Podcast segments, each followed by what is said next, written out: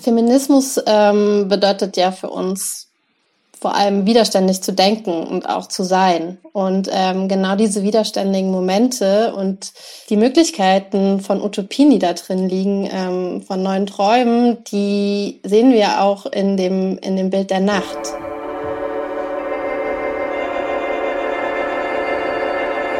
Multifon.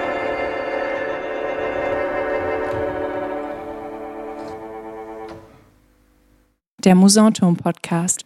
Hallo und herzlich willkommen zu einer neuen Folge von Multifon. Es ist November und es ist zwar noch nicht so kalt, aber früh dunkel wird es trotzdem. Passend dazu spreche ich heute mit Helene Rönsch, Lisa Wagner und Caro Zieringer, die Teil des Nu-Kollektivs sind über ihr Festival mit dem Namen Nocturnal Unrest, das im Sommer 2021 im Musanturm stattfinden wird. Das Festival versammelt performative, theoretische und aktivistische Positionen, die sich mit Nacht und Dunkelheit aus queer-feministischer und postkolonialer Perspektive befassen. Dabei orientiert sich das Kollektiv unter anderem an feministischen Bewegungen wie Reclaim the Night, die seit Ende der 70er Jahre nächtliche Demonstrationen organisieren um sich die Nacht anzueignen und dabei auf die Gefahren hinzuweisen, denen als weiblich gelesene Körper in der Dunkelheit ausgesetzt sind. Gerade auch im Zuge der MeToo-Debatte haben solche emanzipatorischen Märsche wieder vermehrt stattgefunden. Das Durchwandern und Durchqueren öffentlicher Räume im Dunkeln und bei Nacht ist ein Thema, das sich im Programm des Festivals unter dem Stichwort radikale Flaneuserie wiederfindet. Worum es sich dabei genau handelt, Dazu hier später mehr. Ich freue mich sehr, dazu die Medienkünstlerin Johanna Steindorf begrüßen zu dürfen, die in ihrem Audio-Walk mit dem Titel The Strange Half Absence of Wandering at Night der Figur der weiblichen Flaneurin hinterherläuft, so könnte man sagen, und sie sich zum empowernden Vorbild nimmt, um sich den Beschränkungen der Dunkelheit zu widersetzen. Als hybrides und Corona-safes Format kann der Walk individuell abgelaufen werden und wird von einer kleinen Einführung und einem anschließenden Gespräch per Videokonferenz gerahmt. Zu Beginn ist er am 28. und 29. November. Anmelden könnt ihr euch dafür über die Website des Musanturms. Mein Name ist Eva Königshofen. Hallo nochmal, schön, dass ihr da seid. Ähm, ich fange mal bei euch beim Nu-Kollektiv an. Vielleicht könnt ihr uns ganz zum Anfang äh, erzählen, wann und wo eure Zusammenarbeit als feministisches Kollektiv begonnen hat. Ja, ähm, ich sag immer, äh, ganz klein am Mensatisch ist das entstanden. Ähm, damals noch äh, zwei unterschiedliche kleine studentische Gruppen. Ähm, Maggie, ähm, eine andere von uns aus dem Kollektiv und ich von den Femfils.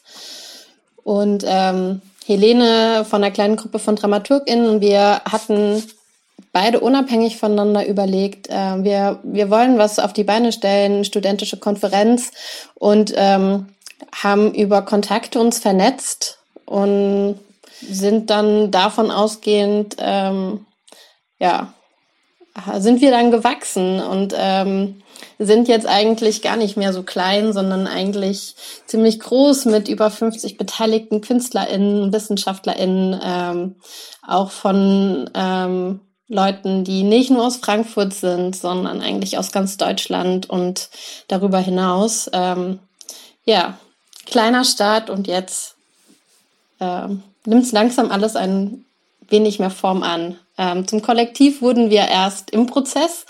Ähm, es kamen dann noch Leute dazu, äh, wie unter anderem Caro. Und jetzt sind wir gerade zu siebt und planen gemeinsam. Äh, zu acht, entschuldigt. Genau, ich bin eben erst ein bisschen später dazu gestoßen, als dieses Thema schon präsenter geworden ist, aber auch da war irgendwie ganz klar, dass es vor allem ein Thema ist, das im Alltag verwurzelt ist und dass wir alle eigentlich sehr häufig mit Freundinnen Gespräche darüber führen, wie es uns geht, wenn wir durch Stadtraum bewegen, vor allem nachts. Und dass es einen Unterschied macht, mit welchem Körper man das tut. Ähm, das war einer der Punkte, die vor allem eben aus feministischer Perspektive irgendwie, naja, danach geschrien haben, dazu eigentlich was zu machen, das aus dem Unikontext rausgeht. Ähm, und da war dann schon die Idee des Festivals irgendwie naheliegender eigentlich als eine Konferenz und dass diese Themen eben in den öffentlichen Raum bringt, wo sie eigentlich ja auch zum ersten Mal aufgetaucht sind. Ähm, und die Themen zugänglich und bearbeitbar macht. Und je mehr wir dann drüber nachgedacht haben, auch so in Bezug auf das, was wir an der Uni bisher gelernt haben, ähm, was wir sonst so lesen, womit wir uns feministisch beschäftigen, und je mehr wir recherchiert haben, desto öfter ist uns aufgefallen, wie präsent die Themen eigentlich sind, wie häufig Nacht und Dunkelheit verhandelt werden und zwar nicht nur in also ganz konkreten Bezug, also Nacht als Ort und, und Dunkelheit als Abwesenheit von Licht sozusagen, sondern auch metaphorisch oder symbolisch. Also zum Beispiel in der Aufklärungsphilosophie kann man ganz, ganz häufig so eine Gender-Dichotomie beobachten, also wo zum Beispiel die Vernunft den Männern zugeschrieben wird und die Erotik und die Emotion den Frauen und dass das häufig Licht äh, mit Licht besetzt ist. Also die Vernunft ist eben im Hellen, im Licht und alles andere bleibt so ein bisschen im Dunkeln, häufig eben auch im Dunkel des Privaten, wie das dann Hannah Arendt zum Beispiel auch später gesagt hat. Und das fanden wir irgendwie aufregend, weil sich das immer wieder findet als Motiv und zwar auf sehr, sehr vielen verschiedenen Ebenen. Ähm, und wir den Eindruck bekommen haben, dass diese beiden Dinge nicht getrennt voneinander sind. Also die Tatsache, wie wir ähm, über sowas nachdenken, wie Geschlechter konnotiert sind, ähm, auch in, in ihrer ja, Zweigeschlechtlichkeit immer wieder äh, kategorisiert werden und Licht und Dunkelheit zugeordnet werden. Das hat was damit zu tun, wer sich wie durch den Raum, durch öffentlichen Raum bewegen kann oder eben auch nicht, wer dort in welcher Form gefährdet ist ähm, und welche Möglichkeiten oder Unmöglichkeiten sich dadurch ergeben. Und das wollten wir uns eben nicht alleine und nur irgendwie in der Bibliothek oder in der Lesegruppe, sondern zusammen mit ganz vielen anderen Menschen und aus verschiedenen Perspektiven genauer anschauen. Gleichzeitig sind diese Gefahren oder welche Personen gefährdet sind ja so in so starke Narrative eingeschrieben, dass es immer heißt, du solltest nicht in der Nacht äh, alleine durch die Dunkelheit laufen oder die und die Personen sind besonders gefährdet, dass es natürlich auch wenig Raum gibt, sich davon zu befreien. Und diese Befreiungsmöglichkeiten und Mechanismen und emanzipatorischen Potenziale eigentlich aus diesen Zuschreibungen wollten wir genauso ausloten. Warum habt ihr euch für das Format eines Festivals mit Vorabprogramm entschieden und an wen richtet sich das Festival eigentlich? Ähm, an wen richtet sich das Festival? Wir wollen natürlich ähm, uns an alle richten, die ähm, sich für Feminismus, feministische Themen interessieren und begeistern und ähm, die Lust haben auf den Austausch und ähm, Lust haben auf feministische Experimente, ähm, Dinge anders auszuprobieren. Und wir eben dachten, dass ein Festival dafür mehr Möglichkeiten bietet, ähm, diesen Experimentier- und Austauschraum zur Verfügung zu stellen. Ähm, und ähm, ja, haben, ähm, ich hatte ja am Anfang erzählt, wir haben am Anfang ja, sind wir, wollten wir eigentlich eine Konferenz machen und ähm, wir sind eigentlich in unseren Diskussionen und ähm, auch in Bezug auf unser Thema immer mehr ähm, dazu gekommen zu sagen, wir wollen eigentlich raus aus der Uni und ähm, in den öffentlichen Raum, ähm, aber äh, wir wollen auch ähm, ja diejenigen ähm, erreichen, die ähm, irgendwie, für die zum Beispiel das Theater nicht wie das zweite Wohnzimmer ist, ähm, sondern irgendwie auch, ähm, auch andere Räume besetzen ähm, für Themen, ähm, für feministische Themen. Ich glaube, was mir noch voll wichtig ist, ist, dass das Format Festival halt super geeignet ist, um ganz viele Zwischenräume aufzumachen, die nicht von dem Programm bestimmt sind. Also bevor das mit Corona und so losging, hatten wir halt auch geplant, einen Rückzugsort, wo man mal vielleicht schlafen kann, weil wir durch die Nacht durchmachen wollten, äh, einzurichten. Es sollte eine Tanzfläche geben, es sollte ein Open Space geben, wo Menschen sich zwischen den Formaten treffen können und wir arbeiten gerade daran, das irgendwie digital möglich zu machen. Und das funktioniert bei einem Festival allein schon, weil das halt auch die Besetzung des Formats ist, dass man nicht einfach nur von einem Workshop zum nächsten rennt oder von einer Performance zum nächsten, dass ganz viel dazwischen passiert, was auch nicht kontrollierbar ist von uns als Organisatorinnen.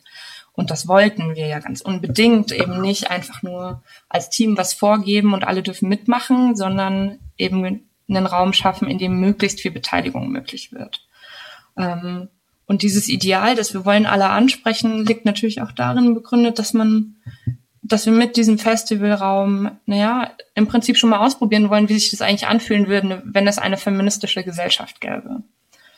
Ähm, und ich lerne tatsächlich gerade am allermeisten über die Materialität oder über die Härte von Diskriminierungsformen und von Kategorisierungen, die diese Gesellschaft durchziehen, weil wir eben, wie Lisa schon erwähnt hat, an einigen Stellen, egal wie viel wir drüber nachdenken und egal wie viel wir lesen und mit Menschen uns austauschen, an Grenzen stoßen, über die wir ohne Geld und ohne bestimmte Kontakte nicht drüber kommen. Und das gilt ganz besonders für ähm, Barrieren, die es verunmöglichen, dass behinderte Menschen vollumfänglich dabei sein können. Und das in der Härte zu erleben, ist auch eine ziemlich einträgliche Erfahrung tatsächlich.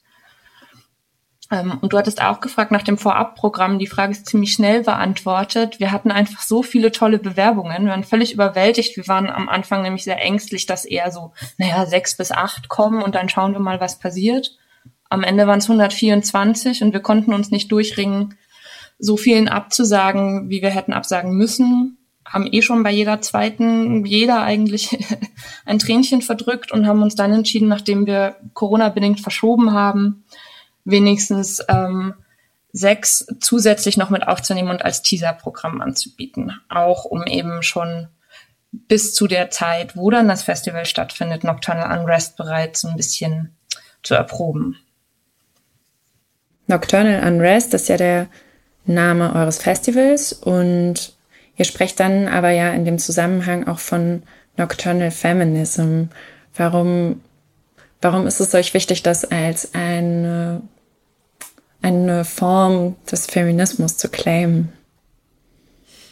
Naja, also Feminismus ähm, bedeutet ja für uns vor allem widerständig zu denken und auch zu sein. Und ähm, genau diese widerständigen Momente und ähm, die Möglichkeiten von Utopien, die da drin liegen, ähm, von neuen Träumen, die sehen wir auch in dem, in dem Bild der Nacht. Also, dass die Nacht an sich ja auch super ambivalent ist. So, sie, ähm, sie, sie bietet Freiheit und ist ja auch verbunden äh, mit Rausch, mit Feiern, ähm, mit dem Abschütteln der Moral des Tages, ähm, dem ähm, ja, dem so entfliehen auch und gleichzeitig aber auch ähm, verbunden mit diesem, es ist nicht sicher ähm, und dem Abtrünnigen sozusagen. Und ähm, in diesem ambivalenten, ähm, genau sehen wir so einen Zusammenhang oder darin die Möglichkeit, ähm, halt auch zu fragen, also wer, wer bleibt denn im Dunkeln und warum? Und ähm, deswegen ist es das, was wir eigentlich mit Nocturnal, Nocturnal Feminism eigentlich eher erfragen wollen, ähm, als dass wir da schon irgendwie eine Definition haben, ähm, was es genau ist, sondern eher so ein gemeinsames Erobern, Erproben, Erforschen der Nacht und der Potenziale, die da drin liegen. Und Genau wie Lisa jetzt schon gesagt hat, also es ist eben weniger ein Claiming von äh, Feminismus oder auch von Nocturnal Feminism, sondern eher ein Deutlichmachen von, ähm, woran knüpfen wir eigentlich an. Also weniges von dem, was wir bisher geschrieben oder gemacht haben, ist das Rad neu zu erfinden, sondern steht ja in einer sehr langen Tradition von feministischen Kämpfen. Ähm, und an die schließen wir auch selbstbewusst an, von denen haben wir ganz viel gelernt. Ähm, und da sozusagen das Label Feminismus zu benutzen, ist einerseits ja eine, eine klare Position zu beziehen. Ähm, und andererseits ja auch zu markieren, für wen sind diese Räume vielleicht, ähm, um wen kümmern wir uns, was sind wichtige Anliegen für uns. Deswegen häufig eben auch, also deswegen sprechen wir auch von Queer-Feminismus. Ähm, und Nocturnal Feminism ist, es, ist ja eben nichts, was es schon gibt, sondern wir gucken, was könnte das sein? Und wir haben in unserem Call for Papers eben geschrieben, gäbe es Nocturnal Feminism schon? Er würde fragen, wer bleibt im Dunkeln und warum?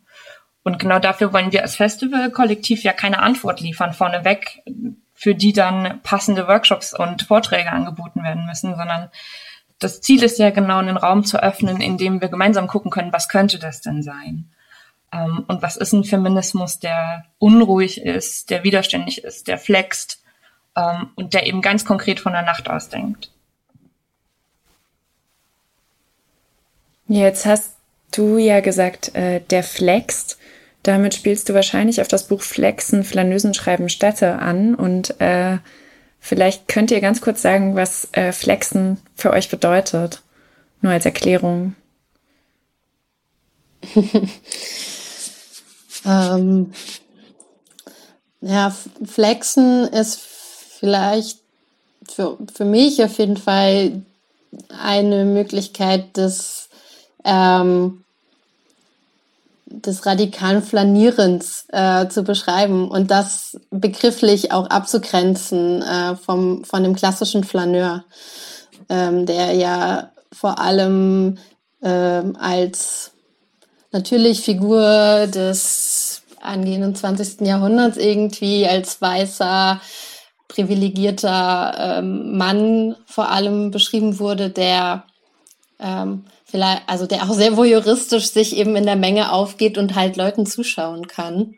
Ähm, und Flexen eigentlich genau eine andere Bewegung beschreibt dazu. Wir klauen uns das sozusagen oder nehmen das vom, von dem Flexenband. Und das Wort ist ja eigentlich, also es verweist schon auf die Aneignung, auf die wir eben auch hinaus wollen, nämlich Aneignung von öffentlichem Raum und von der Nacht für alle. Ähm, und Flexen ist ja ursprünglich eigentlich mal ein Wort gewesen für eine hypermaskuline Praxis, nämlich eben Muskeln zur Schau stellen, seinen Körper in die Mitte des Raums stellen, ähm, Raum einnehmen. Und also ich kenne das vor allem aus dem Boxclub, da wird halt geflext. Und der Band stellt ja genau die Frage, was passiert denn jetzt, wenn es eben angeeignet wird und nicht mehr ein hypermaskulines Ding ist, sondern wir überlegen, wie können Frauen und Queers durch die Stadt flexen? Was heißt das eigentlich? Was heißt es, wenn wir uns durch die Stadt bewegen und nicht nur schauen, sondern angeschaut werden? Was passiert, wenn ähm, Frauen und Queers auf einmal selbstbewusst Raum einnehmen und ähm, mitbestimmen, wie der auszusehen hat?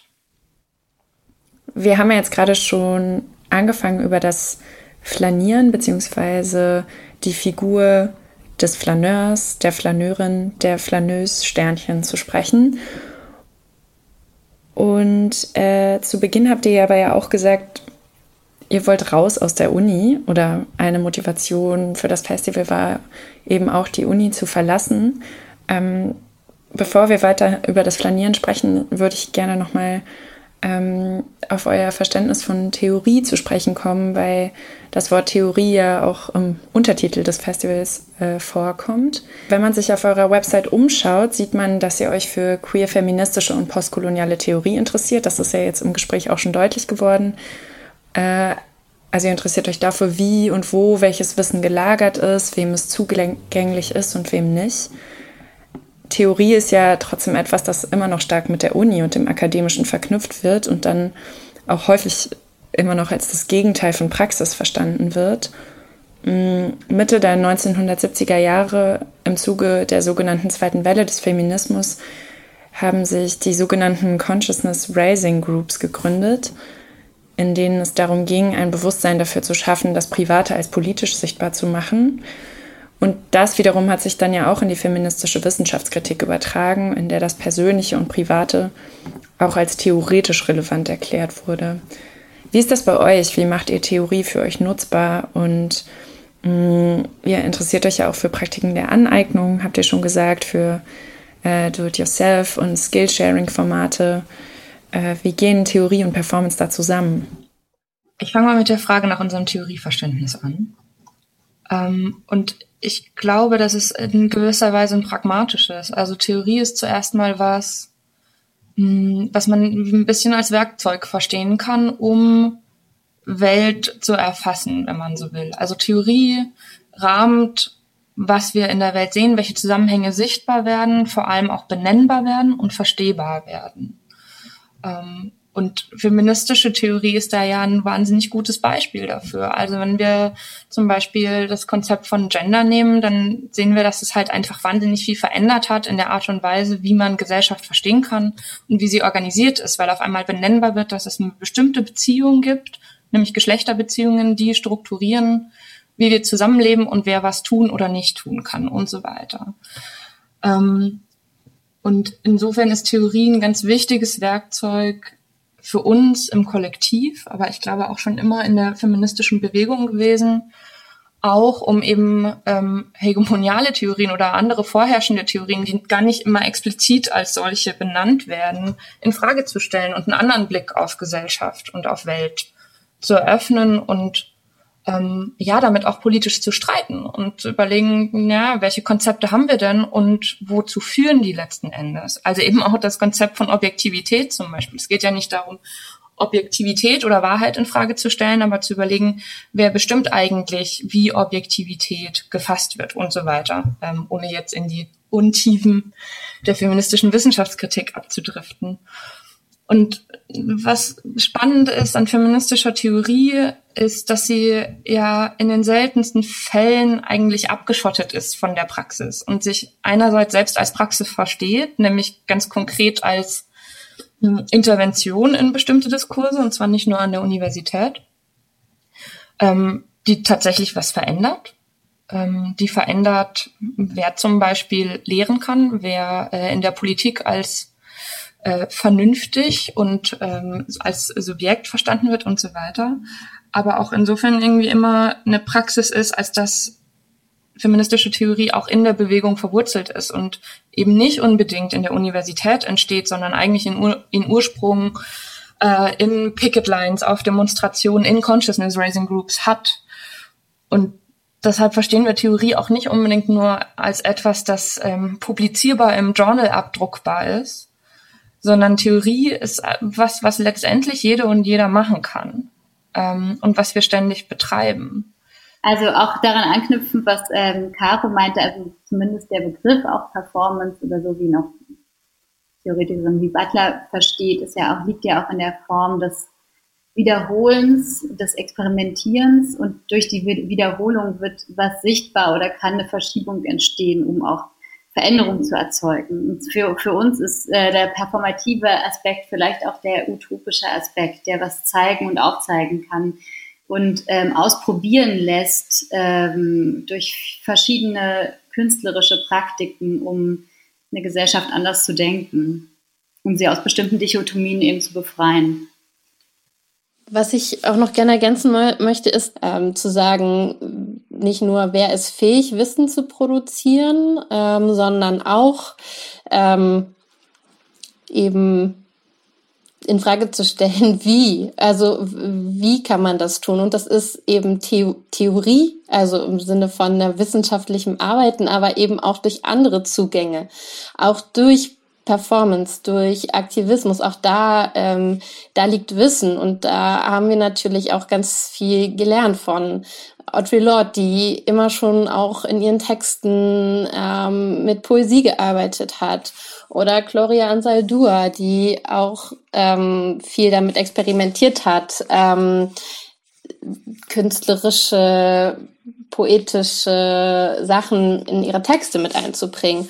Und dass daher auch ähm, Theorie in dem Sinne ja schon in dem Festival drinsteckt, weil es nämlich nicht eins über das andere stellt und nicht sagt, das ist Theorie und das ist Praxis, sondern ähm, sagt, wir wollen all diese unterschiedlichen Perspektiven, weil sie und Zugänge zu dem Thema, weil sie sich ergänzen und weil sie alle gleichwertig sind. Lasst uns nochmal auf das Flanieren zurückkommen, beziehungsweise auf die Figur der Flaneurin, mit der du, Johanna, dich ja in deinem Audiowalk beschäftigst. Worum geht's in deinem Audiowalk und was hat es mit dem Titel The Strange Half Absence of Wandering at Night auf sich? Genau, also ich hatte eine große Recherche gemacht zum Thema Flaneurin, weil mich das interessiert hat, einfach auch historisch zu einfach mal rauszufinden, was denn schon darüber geschrieben wurde, Frauen, die irgendwie im öffentlichen Raum spazieren gehen.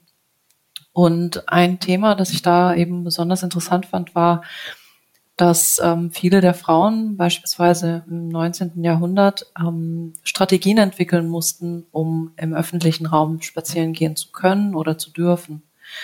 Und ähm, ich fand eine der Möglichkeiten einfach auch unsichtbar zu werden in dem man nachts spazieren gehen, ähm, in dem man nachts spazieren geht, fand ich total interessant, um auch als so ein Ort ähm, zu besprechen, der voller Gefahren sein kann oder der einem eben auch so als solcher präsentiert wird. Das heißt, ähm, ich wollte das gerne verbinden, also diesen Ort, der Park, der bei Anbruch der Dunkelheit eben so ein Ort voller Gefahren ist oder als solcher eben ähm, wahrgenommen wird. Ich wollte den gerne als einen Ort nutzen, um einerseits die Teilnehmer dahin zu bringen also oder Teilnehmerinnen, die an dem Audiowalk ähm, mitmachen und sie einfach auch selber an der eigenen Haut erleben lassen, äh, wie wie es denn ist, auch so einer Gefahr ausgesetzt zu sein, wenn man spazieren geht. Ich glaube, das war so eine Frage, die mich da auch motiviert hat, äh, den Audiowalk zu machen. Ähm, das heißt, einerseits habe ich den Audiowalk erstmal so angesetzt, dass man bei Anbruch der Dunkelheit den beginnt und es endet, wenn es dunkel ist. Und dabei begibt man sich eben ursprünglich zumindest, als ich den Audiowalk äh, gemacht und geplant habe, in den Park.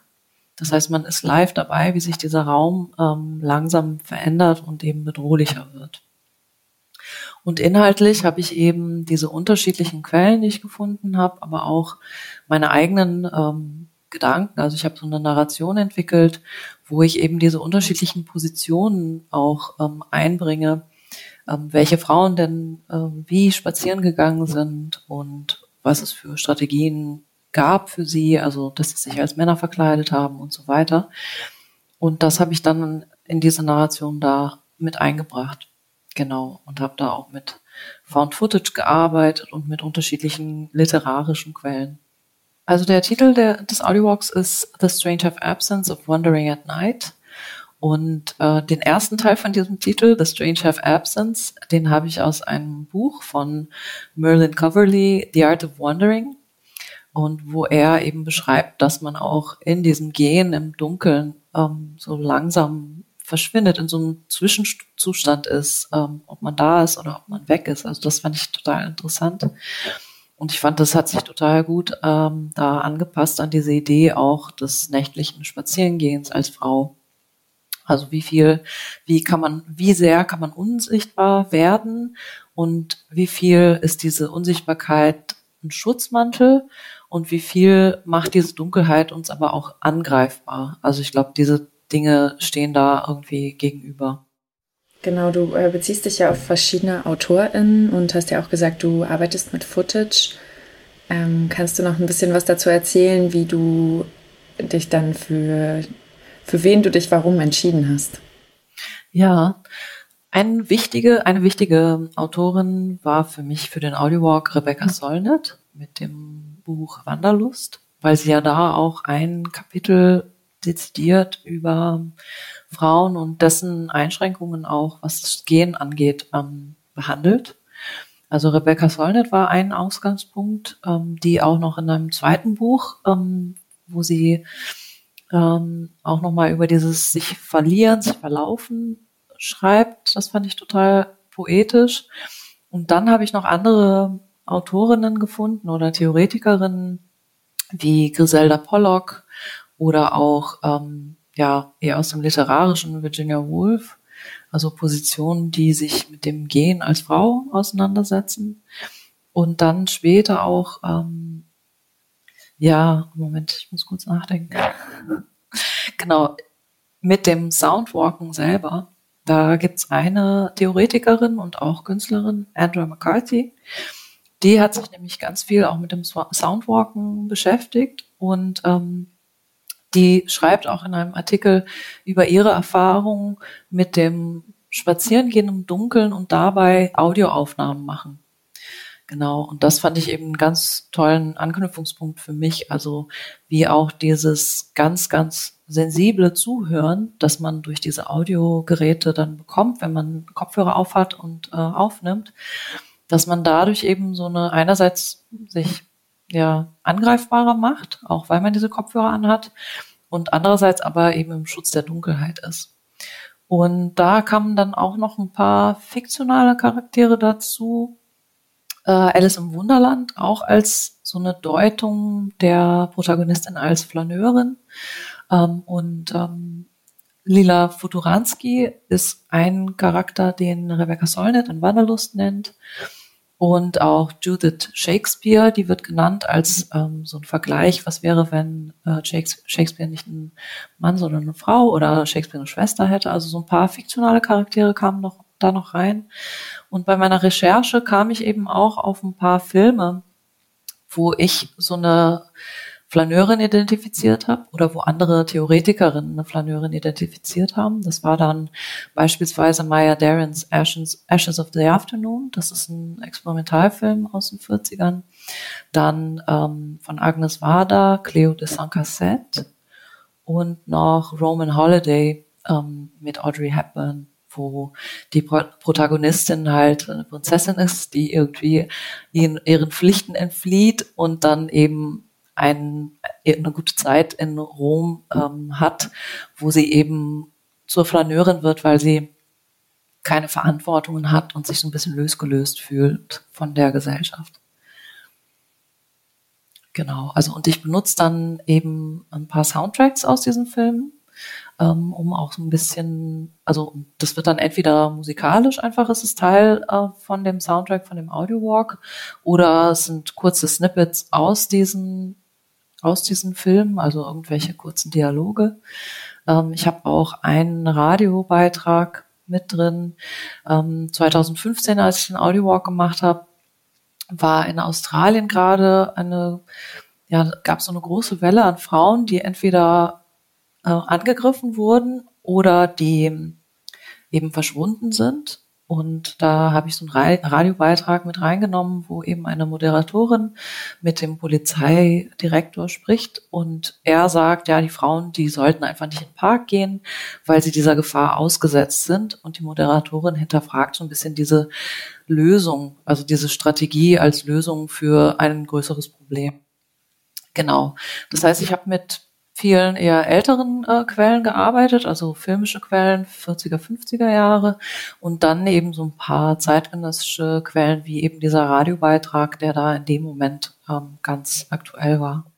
Vielleicht sprechen wir noch mal ein bisschen mehr darüber, was dich am Audio Walk interessiert. Ich habe gesehen, du hast dazu auch promoviert. Ähm, was interessiert dich an dem Format? Mich interessiert an dem Format die Möglichkeit, äh, narrativ zu arbeiten, und diese Narration mit einem Ort zu verbinden. Und genau, also ich habe mich jetzt schon seit, ich habe 2011 den ersten Audiowalk gemacht und bin da eigentlich eher intuitiv zu dem Format gekommen. Ähm, ich wollte über meine eigene Geschichte ähm, was erzählen. Ich bin in verschiedenen Ländern aufgewachsen und ähm, erst 2006 nach Deutschland gezogen und für mich war halt bei diesem Thema der meiner Emigration oder meiner Migrationsgeschichte war halt total präsent, dass ich halt in Deutschland nicht als eine Migrantin auffalle oder auch in meiner Sprache wird das nicht deutlich und so weiter. Und diese Idee auch der Unsichtbarkeit, der persönlichen Erfahrung, die fand ich so einen interessanten Ausgangspunkt, um den eben auditiv zu behandeln. Und da fand ich es total spannend, eben so eine Narration ähm, entwickeln zu können, die ich an meine Alltagserfahrung auch ähm, ja angedockt habe, ähm, wie es sich anfühlt, als jemand, der gerade irgendwo hingezogen ist, äh, durch die Stadt zu gehen und ähm, ständig auch an Dinge erinnert zu werden und assoziativ eben an andere Orte äh, erinnert zu werden. Und äh, da fand ich das total schön, eben dieses klangliche, mit dem Gehen im Stadtraum verbinden zu können, weil man dann diese direkte Übereinstimmung hat, auch der eigenen Position im Raum und dem, was man ähm, gerade hört. Genau, also und äh, da finde ich auch den Audiowalk total spannend, weil das so ein Potenzial entfalten kann, wenn man irgendwo ist, sei es jetzt ein ortsspezifischer Audiowalk und das, was man hört, das stimmt total überein mit etwas, das man gerade sieht und irgendwie anders erfährt das hat einfach so eine sehr, eine sehr starke Wirkung. Und die Wirkung ist gerade deshalb so besonders, weil man eben alleine unterwegs ist, Kopfhörer anhat und sich die eigene Erfahrung so stark mit der äh, unterscheidet, die die anderen Menschen um einen herum haben.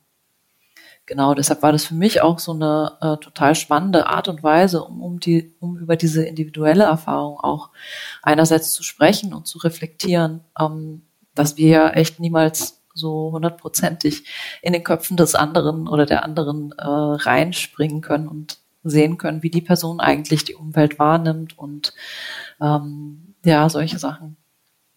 Genau, das brachte mich zum Audiowalk und das hat mich tatsächlich dann ähm, bis jetzt noch so total daran gehalten, weil ich einfach merke, dass es so ein Format ist, das ähm, wirklich für viele unterschiedliche Themen interessant sein kann, weil man merkt, es kann um die, es kann äh, sehr viel über diese Umgebung gesprochen werden, in der der Audiowalk stattfindet.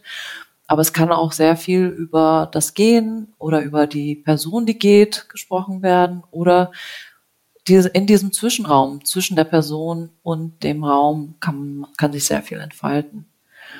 Auch die Idee so einer alternativen Geschichte, das kommt im Audiowalk als eine Möglichkeit hervor. Oder auch experimentell einfach mit Narration ähm, vor Ort zu arbeiten.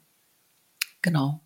So als Frage an euch alle, wir haben ja auch eben schon ganz kurz über diesen Band Flexen äh, Flanösen schreiben Städte gesprochen, wo eben, eine, eben verschiedene AutorInnen äh, über das Flanieren schreiben als eben auch Aneignung der Stadt und ähm, ja, sehr äh, diverse Stimmen in diesem Band zu Wort kommen und der ist eben, ich glaube, letztes Jahr erst erschienen. Mm, und ich habe so ein bisschen das Gefühl, vielleicht dadurch, aber oder ich frage mich so ein bisschen, hm, was ist, was hat es mit der, mit der Figur der, der Flaneurin auf sich, dass sie jetzt auch, auch wieder auftaucht? Ähm, weil solche Bewegungen wie Reclaim the Night oder so, die gibt es ja wirklich schon seit den 70ern und äh, warum ist die weiterhin auch interessant? ja, warum ist die Flaneurin gerade so eine interessante Figur, die ja in der Tat äh, irgendwie immer öfter momentan aufpoppt, gerade auch mit diesem Band, zumindest in Deutschland. Ähm, mein persönlicher Eindruck ist, dass wir in den letzten Jahren mehr und mehr auch darüber gesprochen haben, welche Bedeutung Raum hat für Politik. Und zwar sowohl im Sinne von ähm, Stadtraum, öffentlicher Raum, wer spricht da eigentlich, wer taucht da auf, ähm, nach für wen ist der gestaltet. Es gab ja jetzt auch verschiedene Bücher über die feministische Stadt zum Beispiel und so weiter, die ganz gut gezeigt hat, ähm, auf Basis welcher Daten zum Beispiel Städte gebaut werden oder angelegt werden ähm, und mit welchen Symboliken die arbeiten. Ähm, und andererseits Raum als etwas, in dem ich mich als Person eben wiederfinde. Da hat Johanna ja auch gerade schon ziemlich viel drüber erzählt, was das für eine Rolle spielt für diesen Walk und wo wir angefangen haben, darüber zu sprechen, gerade in so feministischen Diskussionen, ähm, wie besetzen wir Raum eigentlich ganz unterschiedlich und was hat das mit Gender, aber auch Race und Class zum Beispiel zu tun? Und mein Eindruck ist, dass deswegen auch die Flaneurin so interessant wird, weil sie halt eine Figur ist, die das alles, glaube ich, ganz gut miteinander verbindet. Deswegen ist die Flaneurin auch für uns im Festival interessant und äh, eben auch mit diesem Konzept, dass wir da so gerade ein bisschen basteln mit der radikalen Flaneuserie. Also zu überlegen, mh, hm, wie gehen wir denn jetzt eigentlich damit um, dass wir wissen, dass dieser Raum unterschiedlich durchstreift werden kann, sozusagen. Ähm, und ja, wie flexen wir? Was heißt das eigentlich? Also ich kenne das aus eigener Erfahrung, als ich angefangen habe, zu boxen habe ich erst gemerkt, dass ich meinen Körper gar nicht komplett im Raum ausfalten kann, dass ich das überhaupt nicht gewohnt bin, zum Beispiel mit breiten Beinen zu sitzen und dass es erstmal super awkward war, auch stimmlich zum Beispiel Raum einzunehmen. Ähm, und es war ein, ein befreiendes Gefühl irgendwie, dann flexen zu lernen. Und das gilt für den Stadtraum, glaube ich, genauso. Und ich kann mir vorstellen, dass das einige der Gründe sind zumindest, warum das momentan auf viel Interesse stößt. Auch weil es eine relativ niedrigschwellige Idee erstmal ist, also durch die Stadt laufen und dann in der Umsetzung aber äh, tatsächlich kompliziert wird. Ja, ich finde es auch total ähm, spannend, was du gerade gesagt hast. Und ich denke auch, dass diese Idee auch der Aneignung des Raumes, dass das durch das Gehen einfach so eine direkte Art und Weise ist. Und wo man eigentlich echt denken würde, jeder von uns, jede von uns kann spazieren gehen, aber das ist nicht ganz so der Fall. Und das unterscheidet sich auch sehr, wie diese Erfahrung aussieht, ne? wie diese Situation auch gespürt wird und in welchen Räumen man sich wohlfühlt, hm, wie man sich da auch ähm, positionieren kann. Also diese Frage auch, wie eigne ich mir den Raum auch auf so eine flüchtige Art und Weise an, ne? wenn ich spazieren gehe. Das finde ich daran auch ähm, interessant und denke auch, dass deshalb dieses Thema ähm, unter anderem mehr und mehr an Interesse ähm, bekommt. Ich habe ja den Audiowalk 2015 gemacht und habe diese Recherche aber schon ein paar Jahre vorher angefangen. Und äh, da kam ja auch 2016 das Buch von Lauren Elkin raus, das heißt irgendwie Flaneurin. Ich weiß nicht, wie genau der Titel auf Deutsch ist, aber da geht es um die Flaneuse ähm, zum ersten Mal in einem Buch, ähm, das sich vollständig damit beschäftigt. Und das Flexen fand ich dann auch äh, eine total tolle Bereicherung, als das rauskam, weil das eben dann doch ein bisschen mehr Diversität auch reinbringt in diese äh, Überlegungen zur Flaneurin oder zum Flaneuren, zum Flaneur insgesamt, der ja auch so eine Figur ist, die ja schon so lange besprochen wird auf unterschiedliche Arten. Und ähm, genau, also ich finde, dass dieses, diese Perspektiven, die in dem Buch Flexen vorkommen, einfach auch so ähm, reichhaltig sind und dass das auch so ein bisschen widerspiegelt, was für eine Veränderung sich auch gerade so ähm, erkennen lässt was das Ganze, äh, unsere Sensibilität gegenüber der Diversität angeht. Ähm, also, dass man wirklich Race, Class, Gender, aber auch Fragen wie ähm, ja, ähm, Menschen mit einer Behinderung, dass man die auch nochmal als einen Ausgangspunkt sieht für die Aneignung des Stadtraums. Und ähm, ich glaube auch, dass da gerade sich sehr viel tut, ähm, dass wir eben auch den Raum besetzen wollen, egal wo wir sind und wer wir sind und dass jeder eben sich anfängt, diesen Raum zu schaffen und dass es durch das Gehen einfach auch eine Möglichkeit ist, einen ersten Kontakt herzustellen. Was wünschst du dir für deine Arbeit oder was wünschst du dir vielleicht auch für den Audio Walk? Ähm, wird der noch weiter gezeigt? Wie geht's weiter? Ja, ich überlege gerade, ähm, weil sich eben schon so viel getan hat seit 2015, wo der äh, entstanden ist, ähm, überlege ich so einen zweite, zweiten Teil davon quasi zu machen, weil ich eben auch noch mehr äh, Perspektiven mit reinnehmen möchte. Ähm, ich glaube, für das, was ich 2015 machen konnte, ähm, sind da schon sehr viele interessante Ansätze drin, aber ich habe das Gefühl, dass man da eben noch mehr so einen multiperspektivischen Ansatz ähm, auch berücksichtigen sollte, der inklusiver auch ist. Und ähm, genau, das ist so eine Sache, die ich für den Audiowalk eben wichtig finde, was das Thematische angeht, was ich gerade mache.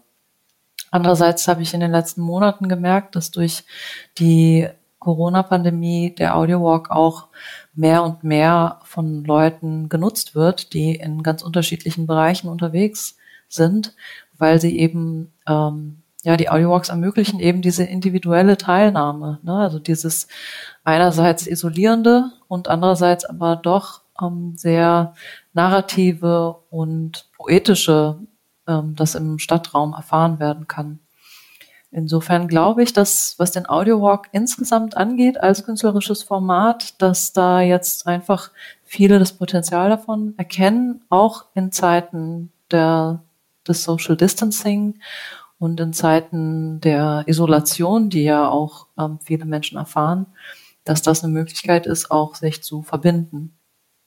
Genau. Ja, das sehe ich so als Zukunft. So langsam nähern wir uns dem Ende des Gesprächs. Zum Abschluss würde ich gerne euch, Lisa, Helene und Caro, danach fragen, inwiefern sich die Arbeitsweise eures Kollektivs vielleicht auch mit der Bewegung des radikalen Flanierens in Bezug setzen lässt, äh, um dann darauf zu kommen, was es eigentlich heißt, kollektiv und feministisch zu kuratieren. An welche Grenzen stoßt ihr? Also das Wort kuratieren stammt ja auch vom lateinischen äh, curare ab und bedeutet ja Sorge tragen. Und für uns ist es genau das, dass, also für uns ist kollektives Kuratieren ein fürsorgliches äh, Kuratieren in dem eben Entscheidungen kollektiv getroffen werden nach dem Konsensprinzip und es eben nicht von einer zentralen Kuratorin ausgedacht wird. Also für uns bedeutet eben auch kollektives Kuratieren der Abgesang oder die Verabschiedung einer Kuratorin oder eines Kuratoren als Alleinherrschers, der oder die Werke, Objekte und Ideen eben auswählt und sammelt und dann entsprechend inszeniert oder ausstellt oder anderweitig präsentiert. Für uns bedeutet dann eben auch ähm, kollektives Kuratieren eine kritische und radikale Reflexion unserer eigenen Perspektiven und wahrscheinlich auch, also vor allem auch ähm, eine Beschränktheit unserer Perspektiven, eine Grenze.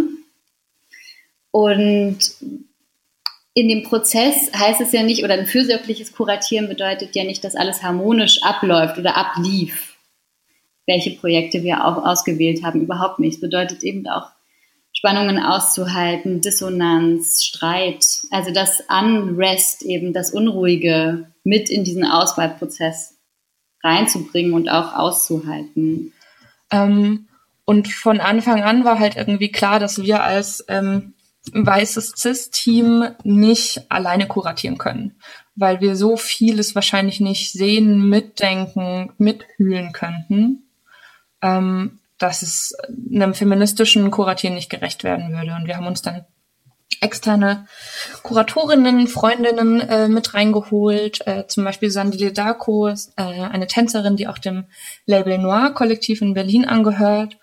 Ähm, wir haben uns ganz viele Beraterinnen geholt ähm, und sind im Gespräch geblieben mit verschiedenen Menschen. Und das war ein anstrengender Prozess, der hat sehr, sehr viel Zeit gebraucht, tut es immer noch, aber es war auch total bereichernd, ähm, weil wir unglaublich viel gelernt haben und genau eben auch gelernt haben zu streiten miteinander ähm, und zu gucken, wie gehen wir damit um, wenn es halt keinen Konsens gibt und wenn es eben nicht die eine Person gibt, die am Ende einfach entscheidet.